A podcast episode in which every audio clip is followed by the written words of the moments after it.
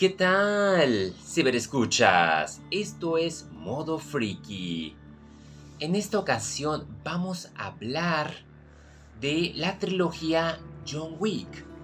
Estamos a un par de días del estreno de la cuarta parte y no pude evitar regresarme en el pasado para hablar de cada una de las tres que fueron estrenadas en 2014, 2017 y 2019.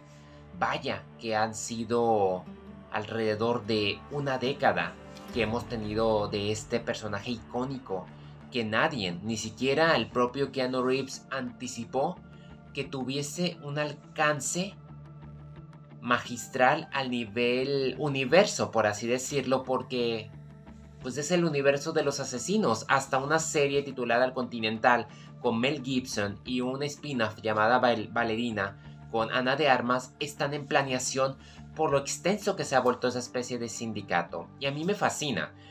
Son películas que no tendía a ver en el pasado. O sea, lo mucho John Wick la miré dos veces y lo que fue la segunda y la tercera parte solamente la vi una vez en el cine.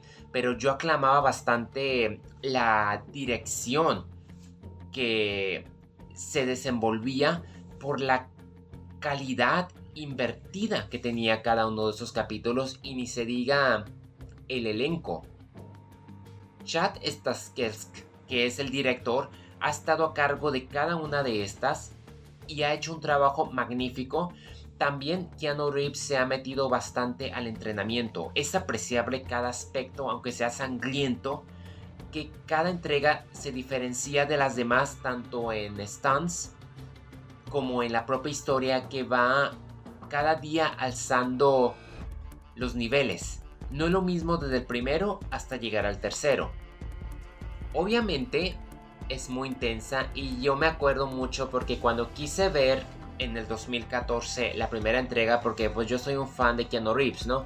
Era antes de que se agarraba la oleada de que todos amamos a Keanu Reeves fue desgarrador que hayan matado al perrito, ¿no? A Daisy, cuya esposa Helen se lo había dejado al personaje de John para que llevara a cabo su duelo. Sin embargo, un jovenzuelo de un padre mafioso decide meterse con John Wick, lo mata al perrito, le roba su carro y eso hace que John tenga que regresar a sus viejos caminos y tenga que desatar el infierno, Baba Yaga.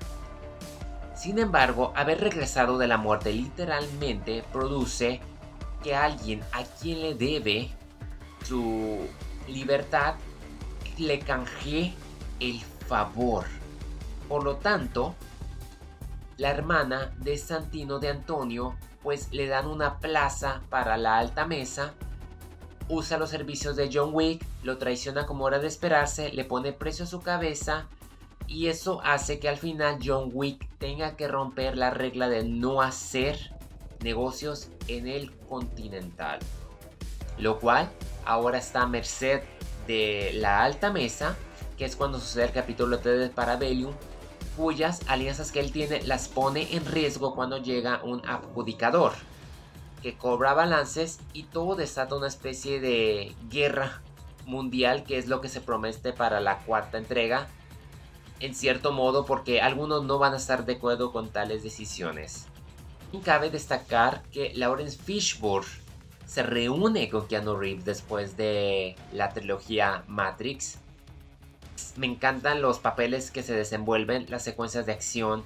Es una historia bastante personal, macabra, que después de descubrir que la duración también ha ido en aumento, porque ahora la cuarta entrega dura casi 3 horas, Aún así, lo que fue la segunda y el tercer capítulo tienen la duración de dos horas y no decepcionan en lo absoluto. Me gusta cada elemento. Yo, si tuviera que elegir mi favorita de todas, yo diría que la primera sigue siendo la mejor, pero aún así es que la segunda tuvo lo suyo. En secuencias de acción me encanta la segunda, pero la tercera fue como que inesperada, en especial al tener a Halle Berry en el elenco y desenvolverse con los dos perros de manera formidable. O sea, la secuencia de la forma en que asesinan, la forma en que ambos se prepararon para filmar esa secuencia, estoy impresionado y concuerdo. John Wick son de las mejores películas de acción que hayamos visto porque no son las típicas de esperarse, ya que no solamente es matar por matar. Aunque lo pareciera, hay mucho más en la superficie de lo que uno quiere suponer y es el núcleo narrativo de que todo gira alrededor y adentro de qué es este sindicato, de cómo se fundaron las reglas que tienen en movimiento y cómo ir con los de la mesa alta para buscar redención y regresar.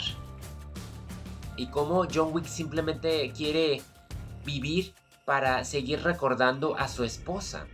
Todo por un perrito y un carro. Para quienes tenemos mascotas, esta trilogía cobra bastante sentido. Tanto para el personaje de Keanu Reeves como de Halle Berry esa línea de que un perro es algo más, ¿no? Un perro no solamente es un perro para quienes tenemos mascotas. Es un integrante más de la familia y no le quita el valor. Y es por eso que esta serie me imagino que a pesar de haber debutado en los 40 millones, 80 millones mundialmente, conforme iba pasando, llegó a unos niveles de 300 millones. O sea, ni siquiera Keanu Reeves necesita a un equipazo como lo reunió Sylvester Stallone en Los Indestructibles para llevar a cabo un éxito taquillero. Me gusta que también recurran a personajes ochenteros y a McShane, Angelica Houston, Lance Reddy, quien en paz descanse, Franconero, y en la serie, pues obviamente Mel Gibson. O sea, me gusta ese aspecto que le brinden tributo a las generaciones del pasado y también introduzcan a los jóvenes y destaquen todo. ¿Qué más puedo decir de John Wick que no se haya dicho durante la década que llevo hablando de cine en entretenimiento casual? Yo creo que lo he dicho todo en su debido momento. Si no hubiese sido por la pandemia, hubiésemos tenido John Wick 4 y 5, ya las hubiéramos visto y seguramente nos hubiera explotado la mente. O quizás no, o quizás la pandemia fue en cierta manera algo bueno para ponerle una pausa y frenar las producciones, cosa que al parecer Marvel no ha aprendido, como John Wick y sus productores han sabido llevar a cabo de manera cuidadosa y sin saturar. No me queda más que invitarlos también a que me acompañen en la maratón. Si son amantes de John Wick, de lo que hace Keanu Reeves y de esta historia que se ha expandido a través de cómics y próximamente en serie, pues yo les recomiendo que se pongan a verla para que así cuando vayan al cine, pues aprecien cada detalle de lo que ha evolucionado esta historia. Ya lo he hecho en el pasado con Star Wars. Próximamente lo voy a hacer con Indiana Jones, con eso que se acerca la quinta y última producción.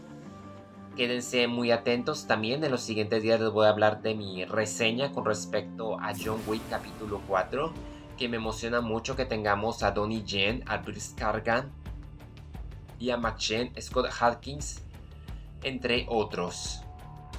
Eso es todo de mi parte. Ah, gracias por haberme acompañado y de nueva cuenta los invito a que hablen de cuáles son las escenas que les ha encantado bastante de John Wick.